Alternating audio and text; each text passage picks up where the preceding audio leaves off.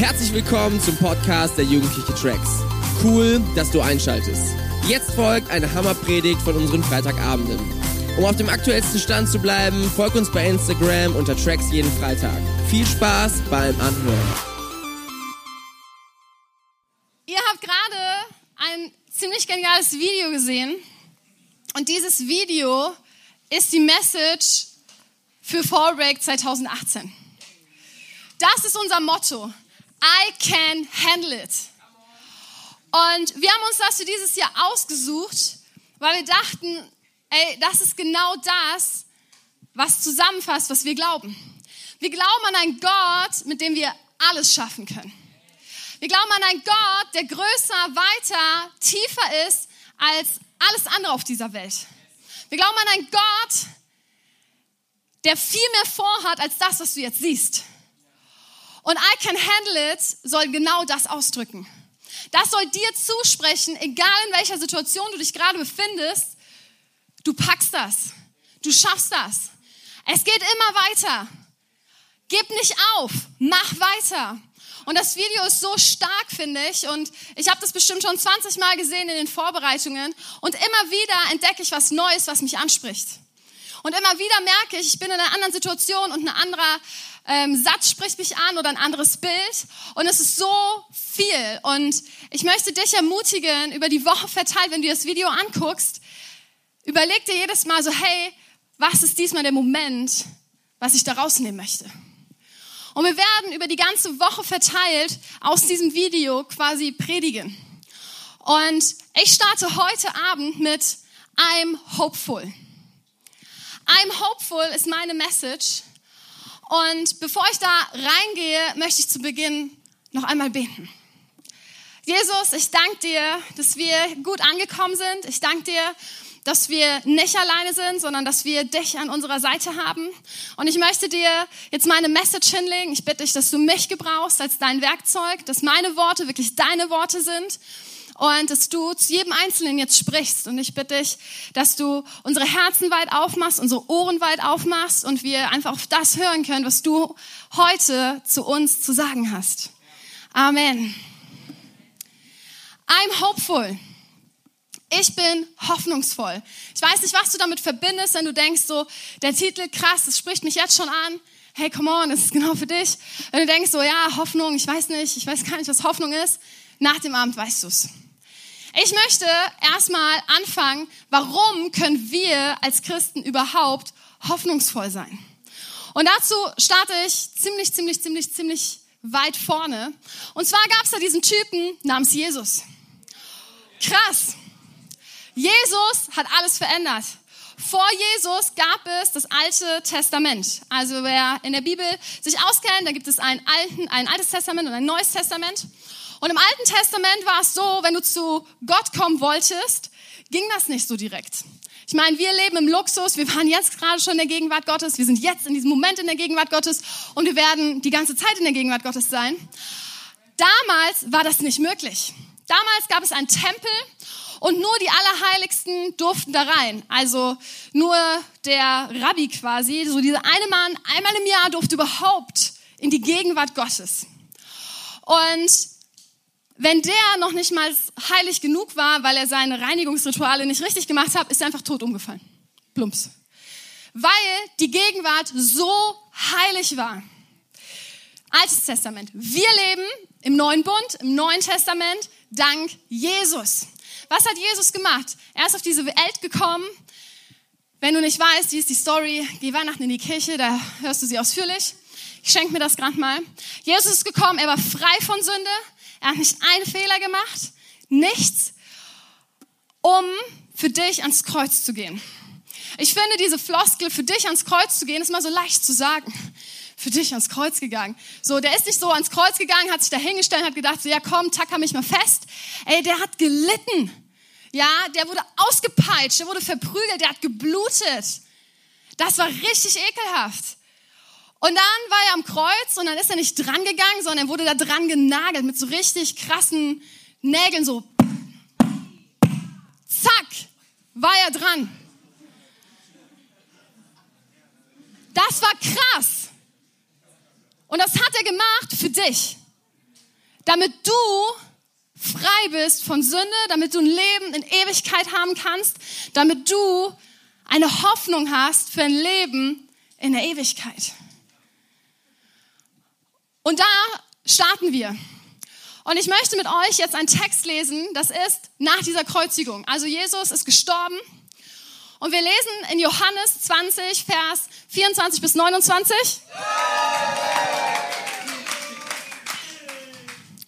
Thomas, auch Didymus genannt, einer der zwölf, war nicht dabei gewesen, als Jesus zu den Jüngern gekommen war. Die anderen erzählten ihm, wir haben den Herrn gesehen. Thomas erwiderte, erst muss ich seine von den Nägeln durchbohrte Hände sehen. Ich muss meine Finger auf die durchbohrten Stellen und meine Hand in seine durchbohrte Seite legen. Vorher glaube ich es nicht. Acht Tage später waren die Jünger wieder beisammen. Diesmal war auch Thomas dabei. Mit einem Mal kam Jesus, obwohl die Türen verschlossen waren, zu ihnen herein. Er trat in ihrer Mitte und grüßte sie mit den Worten, Friede sei mit euch. Dann wandte er sich Thomas zu. Leg deine Finger auf diese Stellen hier und sieh dir meine Hände an, forderte er ihn auf. Reich deine Hand her und leg sie an meine Seite und sei nicht mehr ungläubig, sondern glaube. Thomas sagte zu ihm, mein Herr und mein Gott. Jesus erwiderte, jetzt, wo du mich gesehen hast, glaubst du. Glücklich zu nennen sind die, die nicht sehen und trotzdem glauben. Glücklich sind die, die nicht sehen und trotzdem glauben. Thomas war so ungläubig und es war einer der Jünger. Er hat gesehen, wie Jesus Menschen geheilt hat. Er hat gesehen, wie Jesus Menschen wieder von den Toten auferweckt hat. Aber er hat nicht an seine Auferstehung geglaubt. Wo du denkst, so, Thomas, was ist los mit dir? Du hast so viel krasse Wunder gesehen. Du glaubst nicht, wenn Jesus gestorben ist, dass er auferstehen kann.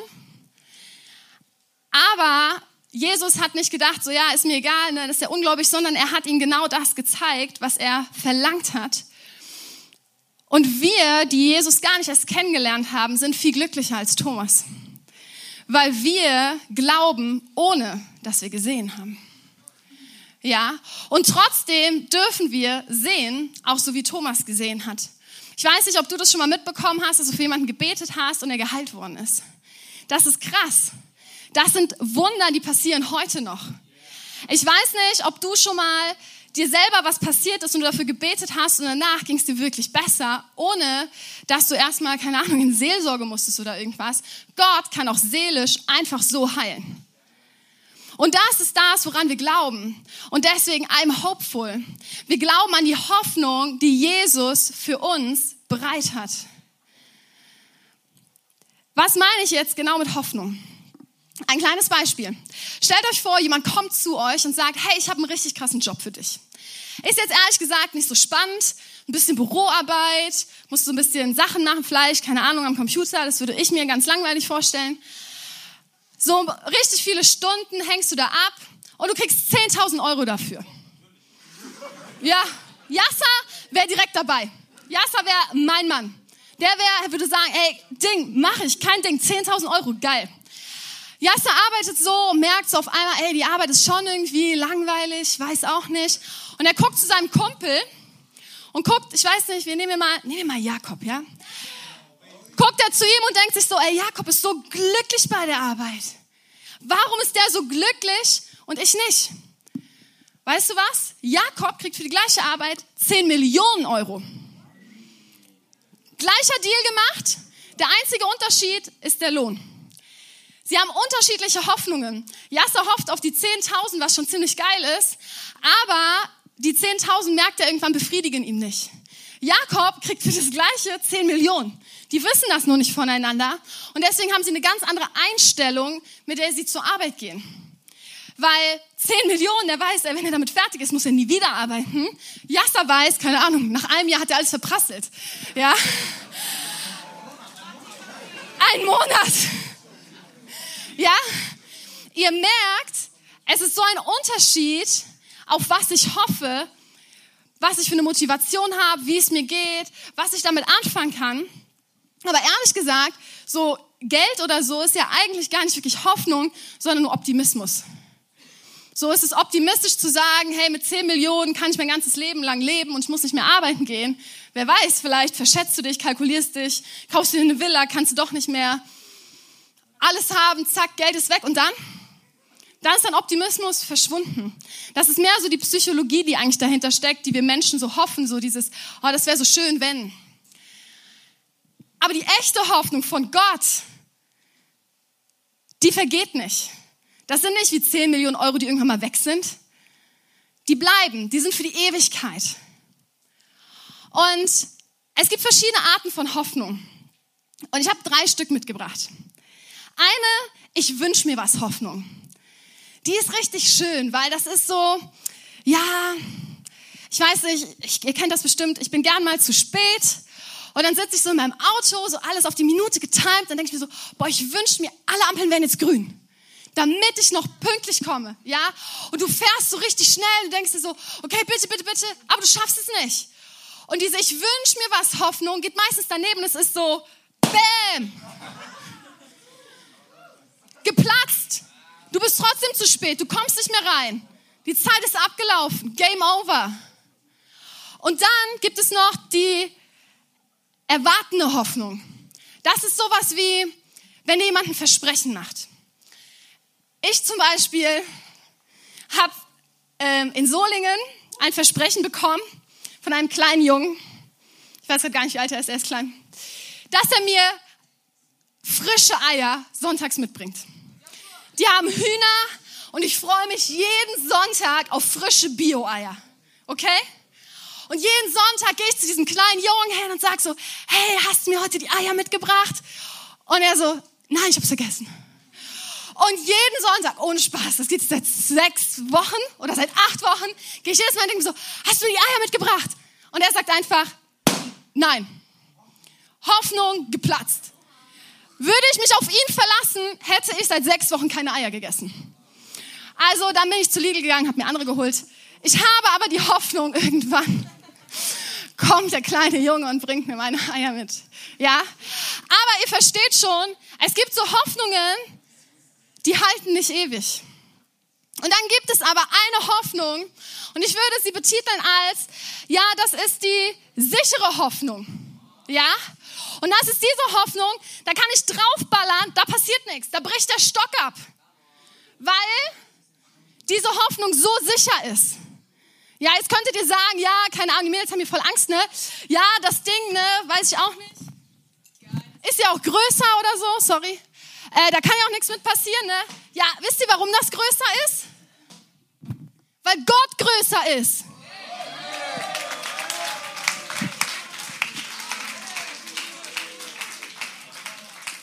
Das ist die sichere Hoffnung. Das ist die echte Hoffnung. Die geht nicht kaputt. Die ändert sich nicht. Die ist immer da.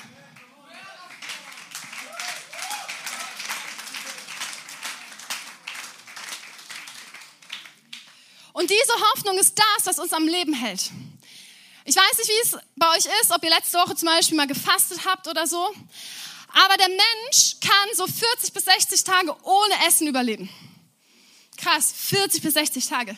Vier Tage kann er ohne Trinken überleben. Ich bin der Meinung, er kann null Sekunden ohne Hoffnung überleben.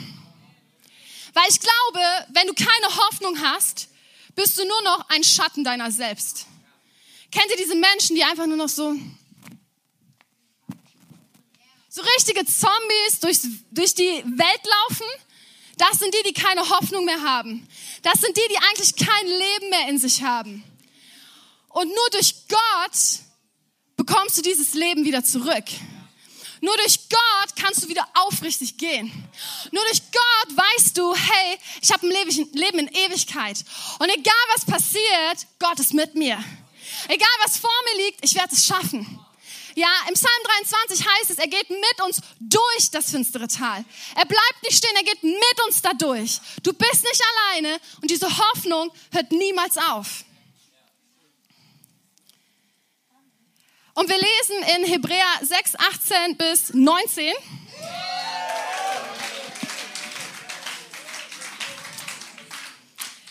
Nun ist es zwar sowieso unmöglich, dass Gott lügt, doch hier hat er sich gleich in doppelter Weise festgelegt. Durch die Zusage und den Eid, die beide unumstößlich sind. Das ist für uns eine starke Ermutigung, alles daran zu setzen, um das vor uns liegende Ziel unserer Hoffnung zu erreichen.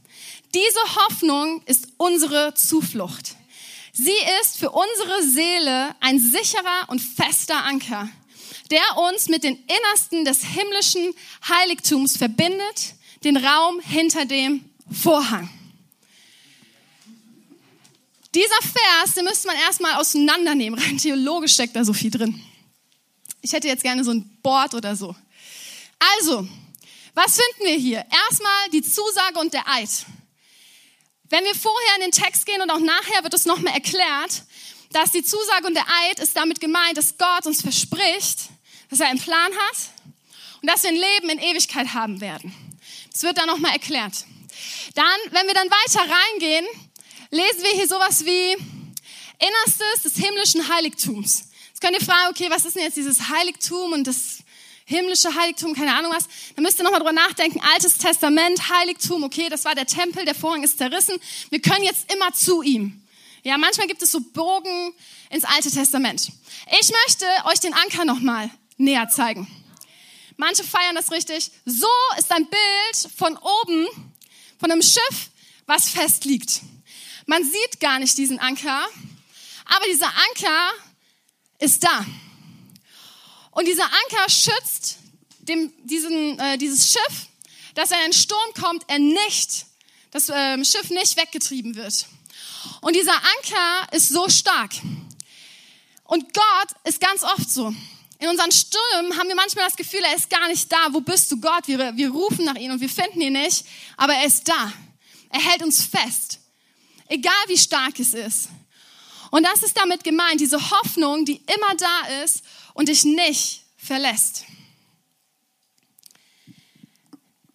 Ich möchte kurz mit euch hineingehen, was es aber für Gründe gibt, hoffnungslos zu sein.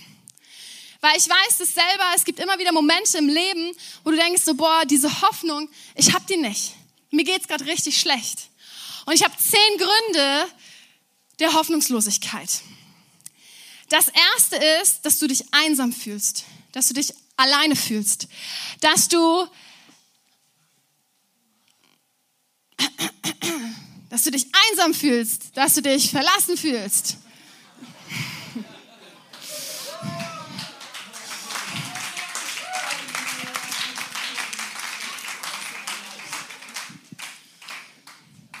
Dass du wirklich so denkst, so, boah, ich kann nicht mehr, ich habe das Gefühl, so irgendwie, ich sitze hier gerade und hier sitzen 170 Leute um mich herum und trotzdem fühle ich mich alleine. Kennt ihr das Gefühl? Du bist in der Klasse, 30 andere Leute und du fühlst dich alleine. Du bist in deiner Familie, deine Eltern sind da, deine Geschwister sind da. Du fühlst dich alleine. Das kann ein Grund sein der Hoffnungslosigkeit. Ein weiteres kann sein, dass du das Gefühl hast, du hast die Kontrolle verloren. Alles geht nur noch drunter und drüber. Du hast das Gefühl, alles bewegt sich, der Druck ist zu groß, du schaffst es nicht mehr, die Kontrolle ist einfach nur weg. Ein weiterer Grund könnte sein, dass du das Gefühl hast, es macht keinen Sinn mehr, was du tust. Dass du in dieser Masse bist und du machst so deinen Tag so wie so ein Uhrwerk, aber eigentlich fragst du dich, was hat das überhaupt noch für einen Sinn? Hat mein Leben überhaupt noch einen Sinn? Interessiert sich irgendjemand, dass ich hier bin? Was soll ich hier überhaupt noch? Das nächste, warum du hoffnungslos sein könntest, ist, dass du einen Verlust betrauerst. Ich weiß nicht, ob dir das schon mal passiert ist, ob du schon mal verlassen worden bist von einem richtig guten Freund, von einer richtig guten Freundin. Du dachtest dir, boah, diese Freundschaft würde niemals kaputt gehen. Und auf einmal ist die Person nicht mehr da. Oder sogar noch schlimmer, dass jemand in deinem Leben verstorben ist. Und du traust um diese Person und du, und du fragst Gott, wieso, wieso ist das dieser Person passiert?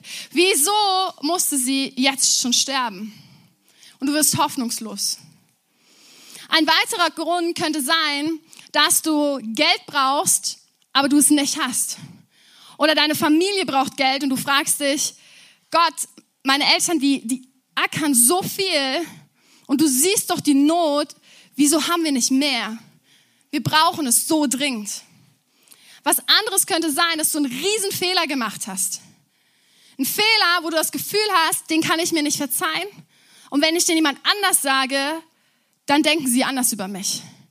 Wenn ich diesen Fehler preisgebe, dann habe ich Angst davor, was Leute anschließend über mich denken.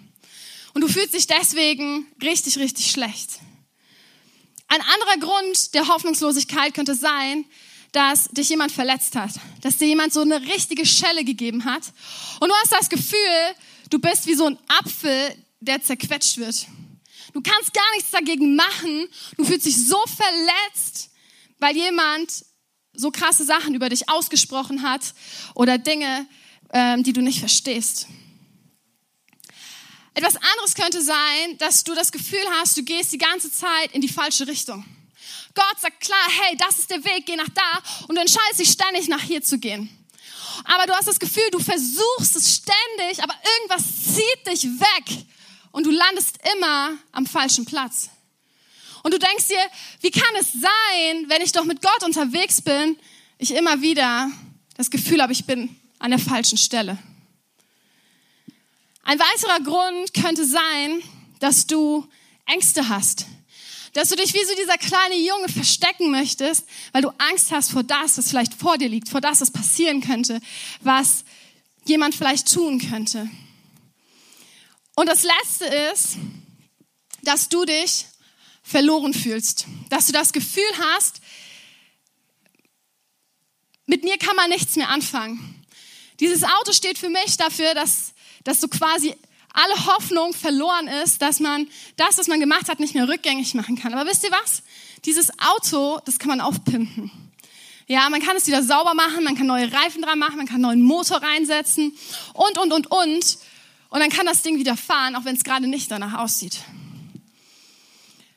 Und das sind zehn Gründe der Hoffnungslosigkeit. Und ich glaube, dass jeder in irgendeinem Punkt sich da mal gefühlt hat. Und ich weiß nicht, wie es dir geht, aber ich kenne genau diese Hoffnungslosigkeit. Und manchmal hat man das Gefühl, man ist so, ich kann nicht mehr. Man ist auf dem Boden und man denkt sich, ich komme nie wieder hoch. Aber mit Gott kommst du wieder hoch. Mit Gott kannst du wieder aufstehen.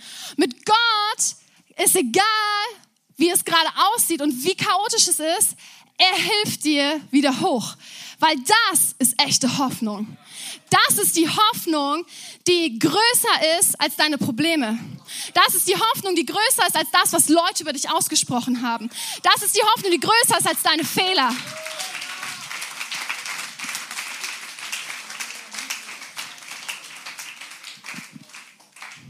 Wie finden wir diese Hoffnung jetzt wieder?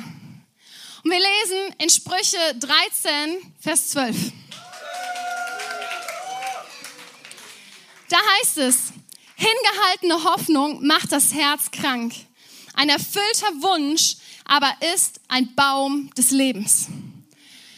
Was bedeutet das? Hingehaltene Hoffnung. Das ist so, ich habe ein Bild im Kopf, was eigentlich nicht nett ist. Das ist, wie wenn du ein Tier hast ich weiß gar nicht, was ich sagen will. Also ich hatte eigentlich einen Hund im Kopf, aber das ist richtig gemein, weil ich liebe Hunde. Und er ist in einem Käfig. Ja? Und der ist in diesem Käfig und er hat richtig Hunger. Und du stellst ihm das Fressen vor dem Käfig. Ja? Und er guckt die ganze Zeit dieses Fressen an, weil er Hunger hat. Aber er wird dann niemals drankommen, weil die Gitterstäbe ihn davon abhalten. Das ist hingehaltene Hoffnung wo das Herz dran kaputt geht. Dieses, du könntest es haben, aber nein, doch nicht. Und dieser Hund stirbt jämmerlich, weil er verhungert. Aber ein erfüllter Wunsch, also eine erfüllte Hoffnung ist, und das steht da so gut, wie ein Baum des Lebens. Ein Baum, der Leben spendet. Ein Baum, der nicht kaputt geht, der am besten noch am Wasser steht, der immer versorgt ist. Und das ist Gott. Gott ist derjenige, der diese, diesen Wunsch erfüllt. Gott ist der, der keinen Wunsch nicht erfüllen möchte. Gott ist der, der einen Plan mit deinem Leben hat und diesen Plan erfüllen wird. Und das, was du hier in dieser Welt erlebst, ist dieser hingehalten, diese hingehaltene Hoffnung. Diese Hoffnung, die, wie ich am Anfang gesagt habe, einfach platzen nach einer Zeit. Deswegen streck dich aus nach Gott in den Momenten, wenn du nicht mehr kannst. Dann lesen wir in Klagelieder 3, Vers 24.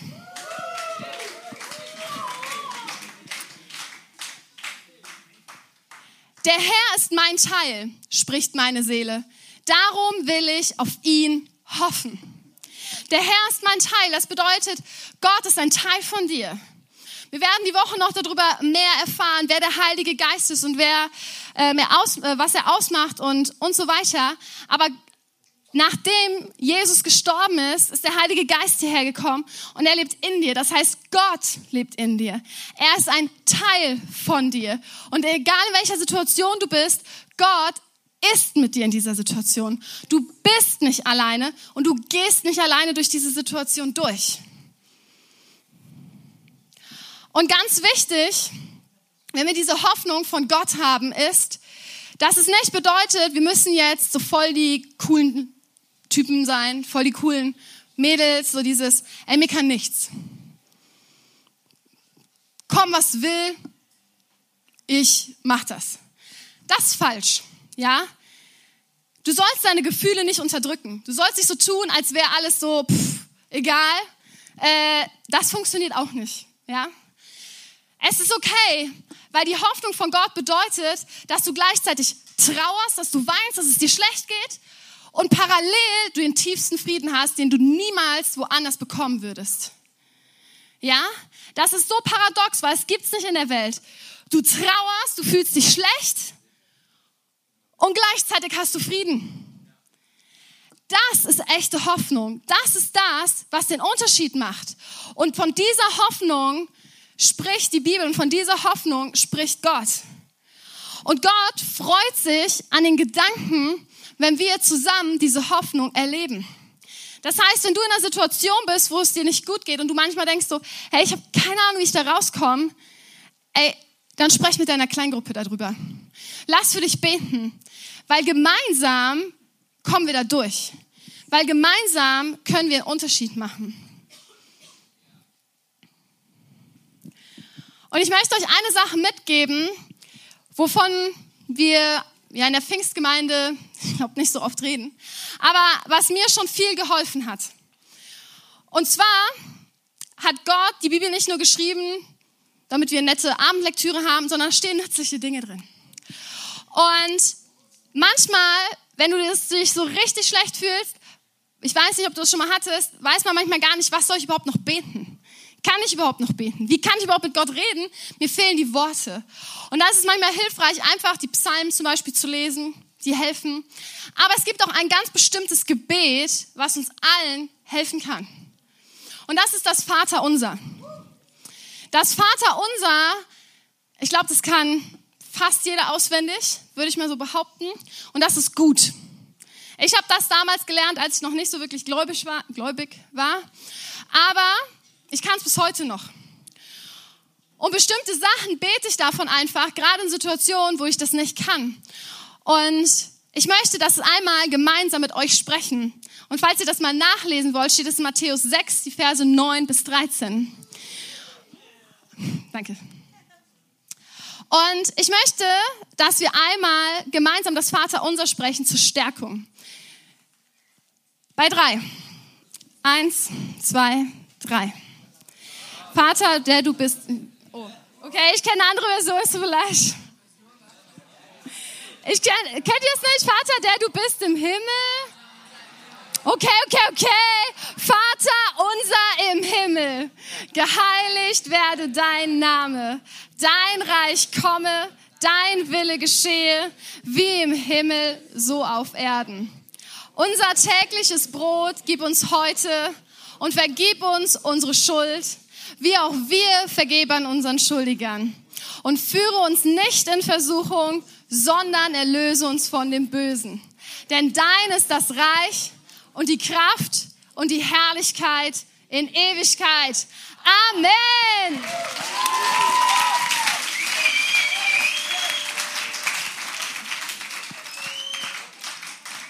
Sehr, sehr cool.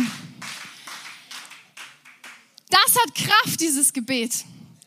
Und wenn du manchmal nicht weißt, was du beten sollst, dann bete das. Und wenn du es nicht auswendig kannst, dann lest es nach. Es steht in der Bibel. Das hat sich keiner ausgedacht. Steht in der Bibel. Das ist eins der Gebete, die alle können. Wie funktioniert das? Wie kann ich diese Hoffnung aktivieren? Ganz easy. Durch die Liebe von Gott. Jesus liebt dich.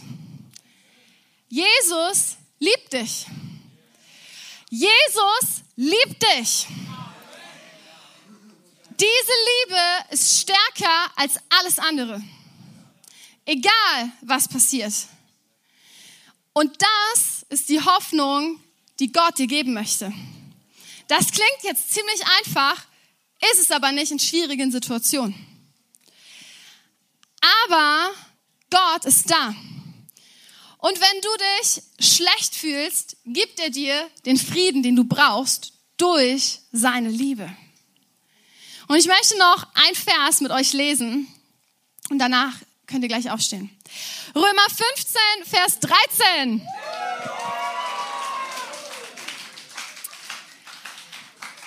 Darum ist es mein Wunsch, dass Gott die Quelle aller Hoffnung euch in eurem Glauben volle Freude und vollen Frieden schenkt, damit eure Hoffnung durch die Kraft des Heiligen Geistes immer unerschütterlich wird. Durch Gott haben wir eine unerschütterliche, unerschütterliche Hoffnung. Nichts kann dem sich widersprechen. Und wir wollen jetzt nochmal in eine Lobpreiszeit gehen, wo wir das festmachen. Und dazu bitte ich euch nochmal alle aufzustehen. Ich möchte, dass wir jetzt wirklich nochmal ruhig werden. Also seid ihr schon, vielen Dank. Ihr seid spitze. Weil ich möchte, dass wir diesen Abend nicht vergehen lassen, wenn du hier stehst und sagst so, ey Janette, das klingt so nett. Dieser Jesus,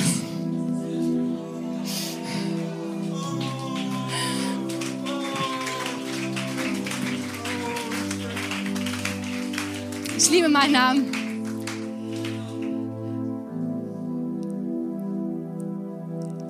Dass ihr denkt so, hey, das klingt richtig cool, was du sagst, aber eigentlich bin ich noch gar nicht so lange mit diesem Jesus unterwegs. Oder du sagst, ich kenne diesen Jesus noch gar nicht, aber ich will diese Hoffnung. Du hast von dieser Hoffnung gesprochen, von diesem tiefen Frieden, den sonst niemand haben kann aber ich habe ihn noch nicht und ich will mich danach ausstrecken. Und du hast aber bis jetzt noch nie Ja zu Jesus gesagt. Dann möchte ich dir heute Abend diese Gelegenheit geben. Und ich möchte, dass du kurz deine Augen schließt, einfach, weil ich dir eine Frage stellen möchte und damit du gerade nicht abgelenkt bist von deinem Nachbarn. Und die Frage ist, möchtest du ein Leben in Ewigkeit mit Jesus Christus haben? Bist du bereit zu sagen, ja, ich will diese Hoffnung für mich annehmen? Ja, ich möchte diese Liebe für mich annehmen.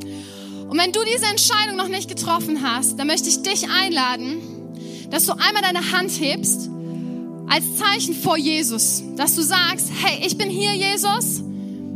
Ich möchte jetzt mit dir durchstanden. Dann heb jetzt deine Hand und sag, Jesus, hier bin ich. Ich strecke mich nach dir aus. Ich bin da. Gott, ich will mit dir gehen. Ich will das. Ich will diese Liebe. Dann hast du jetzt die Möglichkeit, streck dich aus, einfach nur als Zeichen vor Gott, weil alle anderen sind gerade auch mit sich und mit Gott beschäftigt. Und wir möchten jetzt gemeinsam mit allen denen, die die Hand gehoben haben, und das sind einige, ich habe euch gesehen, ein Gebet sprechen, um das festzumachen um das festzumachen, dass du heute eine Entscheidung getroffen hast, mit Jesus durchzustarten. Und wir sehen das Gebet jetzt hier vorne auch an der Leinwand, weil wir wollen jeden Einzelnen unterstützen, der jetzt heute diese Entscheidung getroffen hat. Und wir beten einmal gemeinsam und du, der dich gemeldet hast, mit vollem Glauben dieses Gebet. Jesus, ich weiß, dass du mich liebst. Es gibt nichts, was ich tun könnte, damit du mich mehr liebst. Und durch nichts, was ich tue, würdest du mich weniger lieben. Du bist für mich gestorben und auferstanden. Ich glaube an dich. Du bist mein Gott, mein Retter und mein Herr. Bitte schenke mir die Vergebung meiner Schuld. Ich möchte als dein Kind leben und du sollst mein ganzes Leben bestimmen. Ich danke dir, dass ich durch dich wirklich frei bin und ein Leben in Ewigkeit habe. Amen.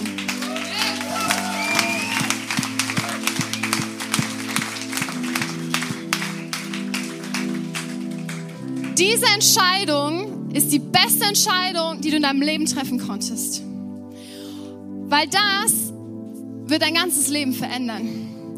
Und wir möchten dir ein kleines Geschenk mitgeben. Wir haben eine Bibel dabei, damit du dich einfach daran erinnern kannst, so hey, heute war mein Tag. Heute habe ich Ja zu Jesus gesagt. Und wenn du dich gemeldet hast, kannst du gleich einfach nach hinten gehen in den Saal, während wir Lobpreis machen.